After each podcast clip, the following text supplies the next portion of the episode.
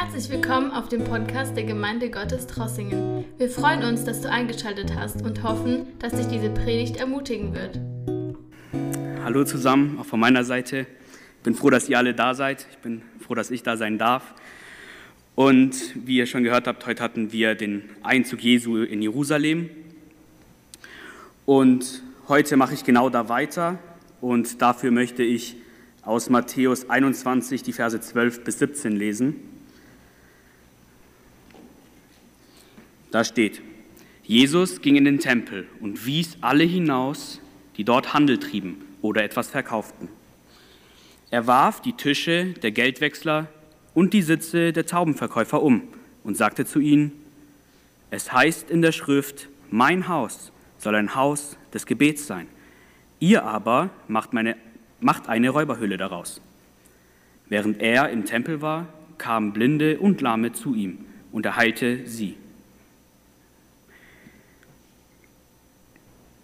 Geht es noch weiter. Aber die Wunder, die er tat, und der Jubel der Kinder, die im Tempel riefen, gepriesen sei der Sohn Davids, erregten den Unwillen der führenden Priester und der Schriftgelehrten. Hörst du eigentlich, was die da rufen? sagten sie zu ihm. Gewiss, erwiderte Jesus. Habt ihr nie das Wort gelesen, Unmündigen und kleinen Kindern hast du dein Lob in den Mund gelegt? Soweit Gottes Wort. Herr Jesus, ich bitte dich darum, dass du diesen Gottesdienst wirklich segnest. Nimm du ihn in deine Hand, mach bitte, dass du wirklich heute zu jedem Einzelnen persönlich sprichst. Zeige, was du uns heute äh, sagen möchtest. Und lass wirklich jeden Einzelnen verändert hier rausgehen. Amen. Ähm, ich habe diese Passage genommen, weil sie zum Palmsonntag dazugehört. Der Palmsonntag, das ist der Einzug Jesu nach Jerusalem, den hatten wir heute Morgen gehört, für die, wo heute nicht da waren. Und wenn wir in der Bibel gucken und die Evangelien vergleichen, dann sehen wir, dass es in mehreren Evangelien drinsteht, diese Geschichte, die Tempelreinigung. Und normalerweise ist da ein Tag dazwischen. Das heißt, eigentlich geht er am Palmsonntag, also am Schabbat bei den Juden, also am Samstag, ging Jesus nach Israel hinein, äh, nach Jerusalem hinein. Und einen Tag später, das lesen wir, wenn wir, äh, sehen wir, wenn wir Markus Evangelium lesen, da ging er dann ein zweites Mal nach Jerusalem hinein. Und ich habe die Matthäus-Stelle gewählt, und zwar aus einem Grund, er macht keine Pause dazwischen, weil Matthäus möchte damit etwas sagen. Matthäus will sagen, Jesus möchte nicht nur nach Jerusalem hinein, er möchte in, die, in das Herz Jerusalems, er möchte in den Tempel hinein. Und wenn wir gucken, was der Einzug nach Jerusalem bedeutet für uns, es ist ganz klar, dass Jesus in unser Leben kommt und genauso ist es auch bei uns. Jesus möchte nicht nur in unserem Leben sein, er möchte nicht nur nach Jerusalem reinkommen, er möchte in dem Mittelpunkt unseres Lebens stehen. Er möchte im Tempel, in unserem Herz sein. Und ich möchte kurz bevor ich jetzt ähm, zu der Bibelstelle eigentlich komme, gucken, was der Tempel eigentlich sein sollte, wie er aussehen sollte. Wenn wir in Jesaja 56, Vers 7 gucken, da sehen wir, da beschreibt Jesaja, was der Tempel ist. Der Tempel soll ein Gebetshaus sein. Jesus zitiert das auch hier. Ein Gebetshaus für alle Völker. Ein Ort, an dem sie weg, einen Schritt raus aus ihrem Alltag hin in die Gegenwart Gottes können, machen können. Ein Ort, an dem sie Gott begegnen können. Und es sollte ein Ort sein, in dem alles andere egal ist wo es einzig und allein um die Beziehung zwischen Mensch und Gott geht. Aber hier sehen wir was ganz anderes. Jesus kommt in diese Situation und was findet er vor? Er findet keinen ruhigen Ort. Er findet einen Ort, wo Geschäfte gemacht werden. Es, ist ein, es sieht aus wie auf einem Jahrmarkt oder sowas. Ihr müsst euch vorstellen, ich sage jetzt zu euch, morgen treffen wir uns hier alle zum Gebet, hier in diesem Raum. Und dann kommt ihr morgen und dann sind da hinten in der Ecke, bauen wir einen Zaun auf und da sind 30 Schafe drin. Da drüben machen wir eine ganze Wand mit Tauben, die wir verkaufen. Und dann machen wir hier, wir sagen der Sparkasse, ähm, das, das Geld wechseln wir heute hier. Denkt ihr, ihr könntet euch wirklich auf Gott konzentrieren, wenn ihr hier wärt? Und so ist diese Situation vollkommen verrückt, wenn man es von draußen betrachtet. Aber das Problem ist, es ist nicht auf einmal gekommen. Das war nicht, dass irgendwann mal die Israeliten gesagt haben, hey, lasst mal den ganzen Verkauf im Gottesdienst machen, in dem Vorhof des Tempels, sondern es kam Stück für Stück. Und wir als Gemeinde haben genau diese Aufgabe. Wir sollten einen Ort bieten, an dem die Menschen, unsere Mitmenschen, die vielleicht Gott nicht kennen, die noch draußen sind, die Möglichkeit haben, einen Schritt raus aus ihrem Alltag zu machen, einen Schritt hin in die Gegenwart Gottes. Wir als Gemeinde sollten eigentlich einen, einen beschützten Ort, einen ruhigen Ort schaffen, an dem man sich auf Gott allein konzentrieren kann. Und die Frage ist, wie oft tun wir vielleicht die Außenwelt, unsere Probleme von draußen hier mit reinnehmen und tun sie dann irgendwie vermischen und uns nicht wirklich allein auf Gott konzentrieren. Ich möchte zum ersten Punkt kommen, und zwar, Jesus ging hin in den Tempel und wies alle hinaus, die dort Handel trieben oder etwas kauften. Er warf die Tische der Geldwechsler und die Sitze der Taubenverkäufer um. Wenn wir im Markus-Evangelium lesen, ergänzt er auch mit den Worten, und erduldete auch gar nicht, Entschuldigung, und auch nicht, dass jemand etwas über den Tempelhof trug. Der erste Punkt heißt, wir müssen alles, was nicht richtig ist, aus unserem Leben, aus unserem Herz hinauswerfen.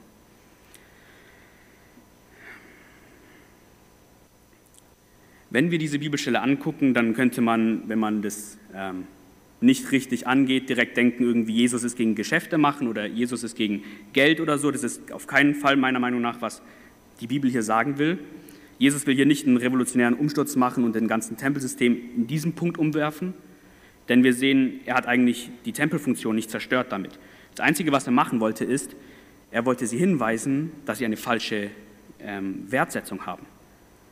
Sie haben in diesem Vorhof den Wert nicht mehr auf Gott gelegt. Wenn jemand dort stand, es ging nicht um Gott. Es ging um Geschäfte. Es ging um darum, schneller, leichter an die Opfergaben zu kommen.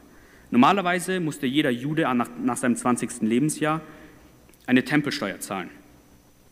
Das Problem ist, deswegen haben wir die Geldwechsler hier, es durfte nur in jüdischen Münzen bezahlt werden.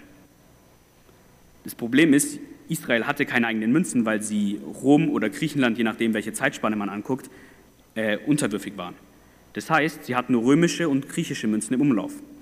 Das heißt, jeder musste kommen und dann mussten sie wechseln. Und was hier der, die Priester angefangen haben oder die Tempelverwaltung angefangen hatte, war, sie haben gemerkt, jeder muss eh wechseln, lasst uns Gewinn daraus machen. Das heißt, Jesus weist hier ganz klar darauf hin, es ist falsch, dass die Gemeinde versucht, hier aus Opfern Gewinn herauszuschlagen. Das heißt, ihre, ihr, der, von den Verkäufern, für die ging es nicht mehr um Gott. Und das Problem ist nicht, dass sie Geschäfte machten, sondern dass sie das Geld zu einem Götzen machten.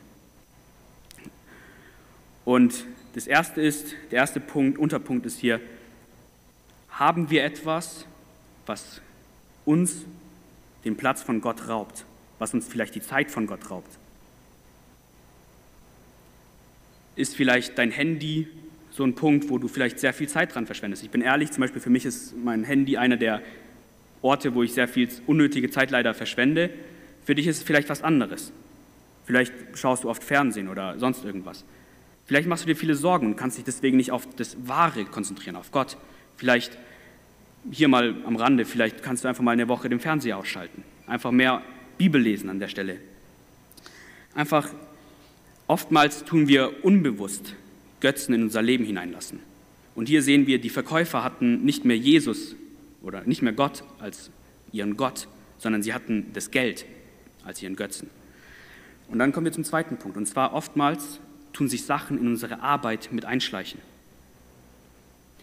Wir sehen hier die Leute, die meinten es ja gut. Das heißt, die Juden, die sind von weit her meistens hergereist, die sind teilweise aus Griechenland, aus, aus sonstigen Gegenden hergekommen, um am, zu der Zeit Opfer zu bringen. Es war so geplant. Aber das Problem ist, Stück für Stück waren diese Verkäufer im Haus Gottes. Heutzutage würden wir sagen, hey, das, das ist ein Ding der Unmöglichkeit, niemand würde hier hinten Schafe reinlassen. Aber damals musste man ja die Schafe zum Tempel bringen, um sie zu opfern. Die Tauben hinbringen zum Opfern. Und das Ding ist, man hat am Anfang einen Kompromiss gemacht. Man hat sich einen Arbeitsschritt erleichtert. Wir sehen, ähm, ursprünglich war der normale Verkauf der Sachen also der ähm, Opferutensilien, nicht im Tempelhof, sondern ursprünglich war der auf dem Ölberg und man hätte auf die andere Seite laufen müssen von der Stadt und dann halt von dort Schafe einkaufen müssen und und und und rüberlaufen müssen. Und Stück für Stück hatte sich dieser Markt auf den Tempelhof verlegt. Und das Problem ist, oftmals schauen wir auf die Arbeit, nicht auf das Herz. Das heißt, die Juden, die wollten ja nicht irgendwie den Tempel entweihen. Sie wollten Gott Opfer bringen. Das heißt, die, theoretisch haben sie das Richtige gemacht. Sie haben es aber mit dem falschen Herz gemacht und am falschen Ort. Das heißt, was heißt das zum Beispiel angewendet für uns? Für uns heißt es zum Beispiel oftmals, tun wir sagen, hey, Hauptsache die Arbeit ist gemacht, statt jemand zu suchen, der das Herz dafür hat. Oder wir sagen, hey, der, der es richtig gut.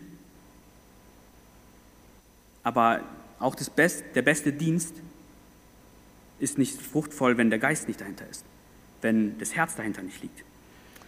Und wir sehen hier, Stück für Stück kam halt dann dieser Markt dorthin. Und so ist es auch mit unserem Leben. Die Sünde, die kommt nicht auf einmal. Der Teufel kommt nicht mit einer großen Sache und sagt, mach mal das, was ganz schlimm ist. Macht er nicht. Sondern er kommt Stück für Stück und sagt, komm, geh noch einen Schritt. Und dann gehst du den Schritt. Und dann, sagst du, dann sagt er, geh noch einen Schritt. Und so verhält sich das. Und das Ding ist, ab und zu brauchen wir einfach Jesus in unserem Leben, der Tisch umwirft. Und ich möchte dich dazu heute aufrufen. Lad heute Gott ein, neu in deinem Leben Sachen zu hinterfragen. Neu vielleicht Sachen, auch wenn es ungemütlich ist, Tische umzuwerfen. Und wir sehen hier, und er duldete auch nicht, dass jemand etwas über den Tempelhof trug. Wenn wir in der Zeit gucken, das war, ähm, du kannst das Bild kurz einblenden vom Tempel. Jonathan? Hier könnt ihr es sehen. Also, ihr seht hier, da ist ein ganz großer Hof und es ist in der, in der Stadt. Das heißt, mitten in der Stadt. Und das Ding ist, viele hatten damals einfach den Tempelhof als Abkürzung benutzt. Zu der Zeit war es einfach einfacher, wenn du von A nach B kommen wolltest, manchmal einfach quer über den Tempelhof zu laufen. Klar, das, dafür war der Tempelhof nicht gemacht worden. Das heißt, oftmals tut man sich einen Schritt erleichtern. Es ist oftmals leichter, irgendwie Sachen nicht mit ganzem Herzen zu machen. Oftmals ist es leichter, Sachen nicht so zu machen, wie es sein sollte. Und hier geht Jesus hin und sagt ganz klar, hey, ihr seid falsch. Und ich möchte heute dazu aufrufen, lasst uns wirklich Gott erlauben, Jesus erlauben, heute in unser Leben zu sprechen und, auf, und seinen Finger auf die Sachen zu legen, die in unserem Leben änder, zu ändern sind.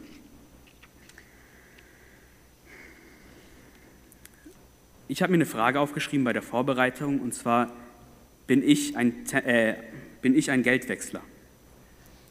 Ähm, Warum habe ich die aufgeschrieben?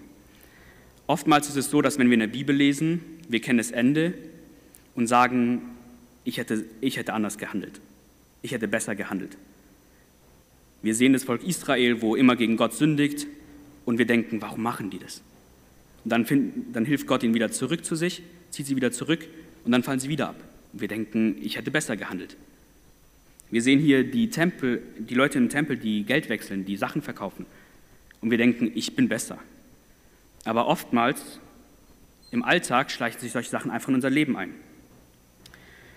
Und die Frage, ob, ob wir manchmal auch so uns verhalten, die behandeln wir, äh, die können wir dann beantworten, wenn wir gucken, warum hat Jesus die Leute aus dem Tempel verjagt. Er hat sie verjagt, weil sie mit einer falschen Intention zu ihm gekommen sind, weil sie mit einer falschen Intention in den Himmel, äh, in den, nicht den Himmel, in den Tempel gekommen sind. Sie sind in den Tempel gekommen, weil sie Geschäfte machen wollten. Und heute kommt niemand mehr in die Gemeinde, um Geschäfte zu machen. Aber ich möchte dir eine Frage stellen, und zwar, warum kommst du in die Gemeinde? Kommst du in die Gemeinde, weil wir so einen wunderschönen Lobpreis haben? Kommst du in die Gemeinde, weil du hier deine Freunde, deine Bekannten triffst, wegen Gemeinschaft? Oder kommst du her, weil du hier Gott begegnen willst?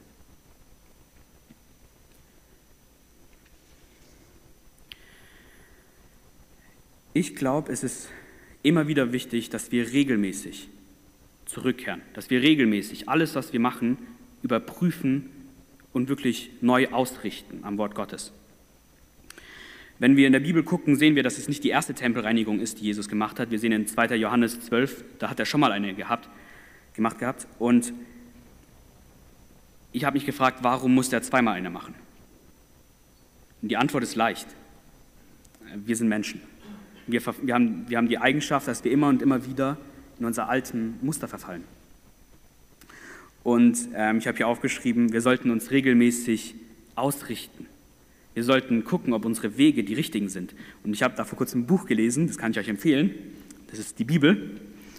Und wenn ihr die lest, dann werdet ihr immer und immer wieder darauf hingewiesen von Gott, wie ihr euer Leben ihm wohlgefälliger machen könnt.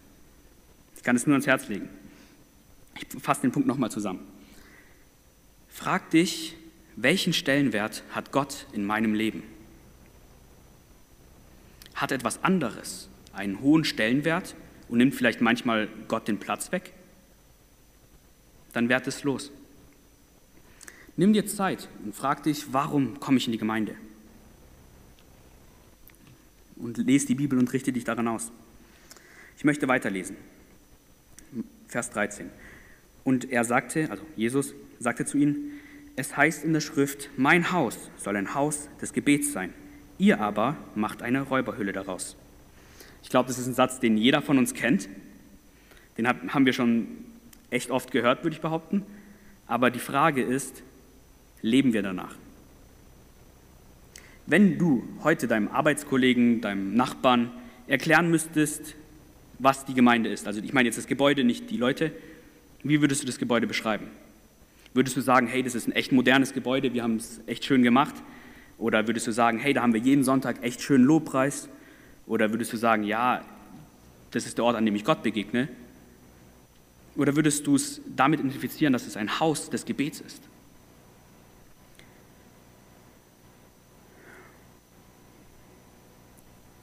Jesus hat damit, dass er die ganzen Verkäufer rausgejagt hat, Platz im Vorhof geschaffen. Er hat Freiraum geschaffen.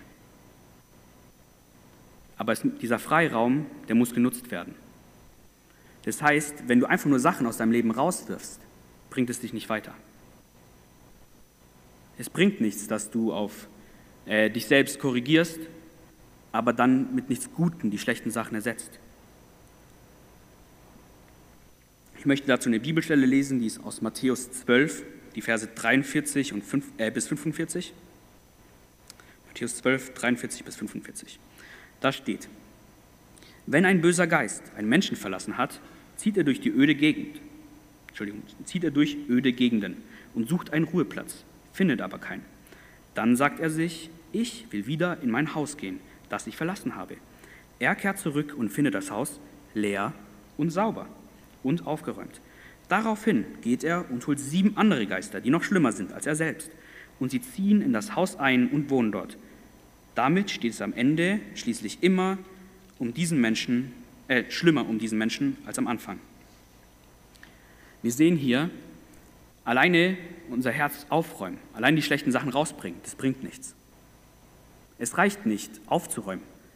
Wir brauchen das Gebet in unserem Leben. Wir, wir sind der Tempel heutzutage. Wir leben nicht mehr im alten Bund. Und Melly hat gestern was ganz Gutes in der Jugend gesagt. Und zwar hat sie ein Beispiel gemacht. Sie hat gesagt, Jesus ist Paulus nicht begegnet, damit er aufhört, Christen zu verfolgen, sondern damit er anfängt, Gottes Wort zu verteilen. Dass er anfängt zu missionieren.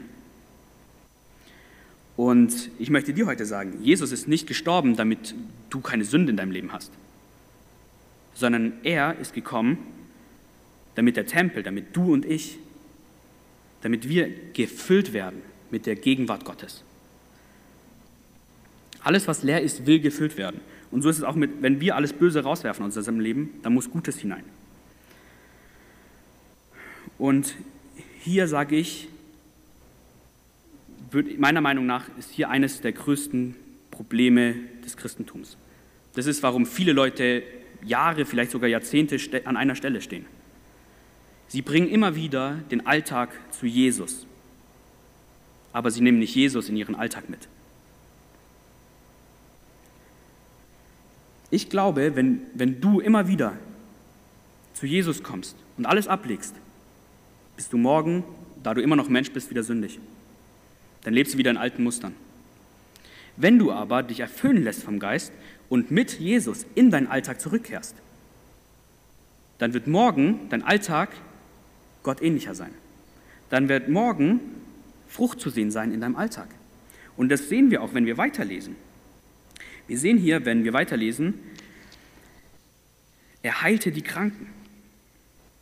Und daher möchte ich dich ermutigen, lass dich heute erfüllen vom Heiligen Geist, ganz neu. Und wir sehen hier, während er im Tempel war, kamen Blinde und Lahme zu ihm und er heilte sie alle. Und dann riefen sie, gepriesen sei der, Herr, äh, der Sohn Davids. Also der letzte Vers war zusammengefasst. Ich meine, jeder Mensch von uns, jeder einzelne von uns bringt Frucht. Die Frage ist, ob, was für eine Frucht wir bringen, nicht ob wir Frucht bringen. Ich meine, jeder von uns kennt den Vers Lukas 6,45. Der Böse bringt Böses hervor und der Gute bringt Gutes hervor. Denn das, wovon das Herz voll ist, davon geht der Mund über. Das kennt jeder von uns. Und die Frage ist, wovon ist dein Herz gefüllt? Lassen wir es dabei, dass unser Leben sauber ist? Ich möchte dich heute ermutigen, mach's wie Jesus. Fang an, Taten folgen zu lassen. Jesus geht hier hin und heilt die Leute, er trifft sie genau dort, wo ihre Not ist. Er trifft sie bei ihren Krankheiten, bei ihren Problemen. Nicht jeder von uns kann jetzt Kranke heilen oder sowas, aber Gott hat dir andere Fähigkeiten, andere Mittel gegeben zur Verfügung und er hat dir andere Nachbarn gegeben, er hat dir andere Freunde gegeben. Mitmenschen, die vielleicht nur du hast. Vielleicht hast du einen Arbeitskollegen, einen Nachbarn, einen Schulkollegen, einen Unikollegen, ich weiß nicht, wen ihr alles kennt, den sonst kein anderer Christ kennt. Vielleicht seid ihr die einzige Chance, die diese Menschen haben. Und an dieser Situation, an diesem Position, in diesem Ort, sollt ihr genau wie Jesus die Menschen bei ihren Nöten treffen. Trefft die Menschen dort, wo sie euch brauchen. Wir sehen hier, dass Jesus die Menschen heilt. Und ihre Reaktion darauf ist, dass sie Gott loben. Loben deine Mitmenschen Gott für dich? Ich habe mir die Frage gestellt, wo loben meine Mitmenschen aufgrund des Verhaltens, das ich habe, Gott?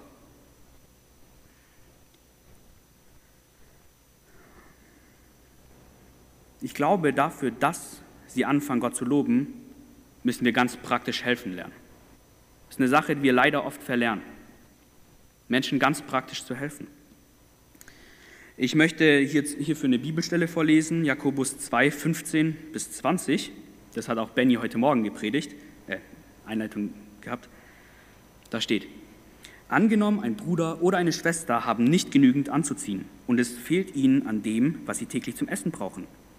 Wenn nun jemand von euch zu ihnen sagt, ich wünsche euch alles Gute, hoffentlich bekommt ihr warme Kleider und könnt euch satt essen, aber gebt ihnen nicht, das, was, ihr, was sie zum Leben brauchen, was nützt es ihnen? Äh, was nützt ihnen das? Genauso ist es mit dem Glauben. Wenn er keine Taten vor, vorzuweisen hat, ist er tot.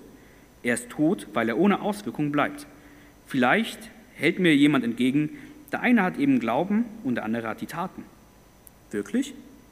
Du willst mir, wie willst du mir denn deinen Glauben beweisen, wenn die entsprechenden Taten fehlen? Ich dagegen kann dir meinen Glauben anhand von dem beweisen, was ich tue. Du glaubst, dass es nur einen Gott gibt. Schön und gut, aber auch die Dämonen glauben das und zittern. Willst du denn nicht begreifen, du unverständiger Mensch, dass der Glaube ohne Taten nutzlos ist? Ich fand es eine sehr starke Passage. Die Passage sagt nicht, dass irgendwie Taten retten. Das schreibt auch Jakobus in dem Kapitel sehr, sehr gründlich. Aber was er schreibt ist, ein Glaube, der rettet, dem folgen Taten. Und die Frage ist, die man sich hier zwangsweise stellen muss, folgen meinem Glauben Taten? Folgen deinem, Taten, deinem Glauben Taten?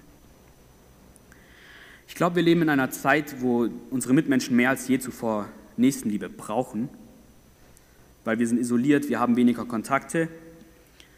Und zum einen ist es schlecht, zum anderen ist es gut. Ich glaube, dass es sehr hilfreich wäre, wenn jeder von uns einfach in der nächsten Woche sich vornimmt, die paar Kontakte, die er jetzt hat in dieser Zeit, vielleicht sind es weniger als sonst, vermutlich sind es ein paar Kontakte, die du noch hast, hoffe ich mal, Fang an, für die im Gebet einzustehen. Für deine Arbeitskollegen, für deine Familie, für deinen Nachbarn. Fang an, wirklich für sie im Gebet einzustehen. Wenn du hier in die Gemeinde kommst, fang an, genau für die Leute zu beten, die in deinem Alltag sind, die Gott vielleicht nicht kennen, die Nöte haben. Aber fang nicht nur an, für diese Nöte zu beten, sondern fang an, praktisch zu helfen. Oftmals, oftmals sind wir Christen so, dass wir Probleme sehen und sagen, oh, das muss geändert werden. Armut, ein ganz großes Problem, da müsste man was dagegen tun. Aber wir hören auf, dafür einzustehen in dem Moment, wo es um unser Geld geht. Wo wir zum Beispiel sagen, das ist nur ein Beispiel, ähm, mit meinen Ressourcen, warum kann es nicht der Reichere machen? Und ich glaube, hier geht es nicht nur um Geld, es geht nicht um Geld, es geht um praktische Sachen. Ich glaube, alles, was du zur Verfügung gestellt hast, deine Kraft, deine Zeit, auch deine Ressourcen, alles ist von Gott gegeben. Es ist von Gott dir geliehen. Investieren es in deine Mitmenschen. Und du wirst sehen, Taten sagen mehr als Worte. Ähm, Marius hat mal eine Predigt gehalten und er hat sie genannt, du bist der beste Flyer. Seine, seine Aussage mit der Predigt war im Endeffekt, du könntest deinem Nachbarn, du könntest deinem Freund tausende Worte sagen, du könntest ihm die halbe Bibel vorlesen, mit Argumenten wirst du niemand überzeugen. Aber was Jesus hier tut, er zeigt, dass das, was er macht, das, was er sagt, echt ist, indem er Frucht folgen lässt. Wenn wir unseren Mitmenschen zeigen, dass wir sie lieben, das ist der Moment, an dem wir erkannt werden, dass wir zu Gott gehören. Das ist der Moment, wo wir wirklich ein Zeugnis sein können. Und ohne diese Folgen wäre die Tempelreinigung komplett sinnlos. Und ich habe mir überlegt, wie schön wäre es, wenn in ganz Trossingen bekannt wäre, jeder, der Probleme hat, kann zur Gemeinde Gottes Trossingen kommen und dort wird ihm geholfen. Wie schön wäre das? Wenn ganz Trossingen wüsste, hier, werden, äh, hier wird er mit offenen Armen empfangen. Hier kann man mit Nöten herkommen. Wäre das nicht schön? Dann hätten wir, glaube ich, äh, keinen freien Platz mehr, da wären immer die 50 ausgebucht. Aber das Problem ist, das fängt nicht damit an, dass ich hier irgendwas sage. Das fängt nicht an, dass wir irgendwas hier ändern in unserem Programm. Das fängt bei mir, bei dir im Alltag an, indem ich und du unseren Mitmenschen genau das vorleben. Wenn wir in die Welt hinausgehen und anfangen zu richten, dann werden wir hier keine Leute reinholen. Dann werden wir niemanden zu Gott führen. Im Gegenteil, wir werden sie eher abschrecken. Aber was Jesus macht, er tut sich gar nicht groß, er tut ihnen nicht irgendwie was predigen oder sowas, sondern er trifft sie bei ihren Nöten. Trifft deine Mitmenschen bei deinen Nöten. Und ich habe hier eine Frage aufgeschrieben und zwar, wo hinterlasse ich Spuren in meinem Leben?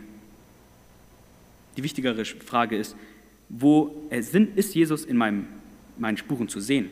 Kann man ihn darin erkennen? Ich kann dir sagen, wenn du wirklich anfängst, Gott zu fragen, wo du ein Zeugnis sein sollst, wo du jemand helfen kannst und nicht einfach nur ziellos Christ bist und sagst, ich bin jetzt einfach Christ und ich probiere über den Tag zu kommen, dann kann ich dir sagen, dann wirst du durch den Heiligen Geist dahin geführt, wo Gott dich haben möchte. Dann wirst du, werden dir werden sich dir Situationen öffnen, wo du Zeugnis geben kannst, wo dir jemand helfen kannst. Manchmal wird es mit Wort sein, manchmal mit Tat. Und in Römer 6 lesen wir, lasst die Gnade, die Gott euch geschenkt hat, in eurem Leben nicht ohne Auswirkungen bleiben. Ich möchte zusammenfassen. Lass Jesus in jeden Bereich deines Lebens hinein. Jesus möchte nicht nur nach Jerusalem, er möchte in den Tempel, er möchte in dein Herz. Frag dich, welchen Stellenwert hat Gott in meinem Leben? Ist irgendwas anderes vielleicht ebenbürtig mit dem Wert Gottes? Muss sie vielleicht irgendwas loswerden? Muss sie vielleicht irgendwas minimieren? Lass dich wirklich ganz neu vom Heiligen Geist erfüllen. Wir werden gleich eine Gebetszeit haben und da möchte ich dir die Gelegenheit bieten.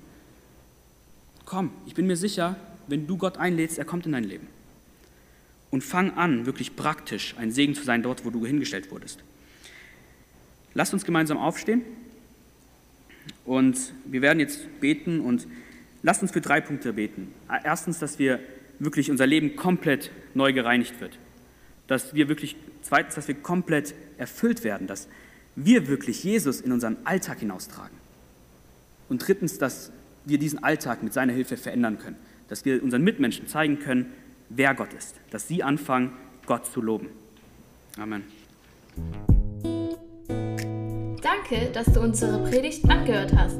Wenn dich die Botschaft angesprochen hat, dann teile sie gerne mit deinen Freunden und Bekannten, dass auch sie diese Predigt hören können. Wir wünschen dir Gottes Segen.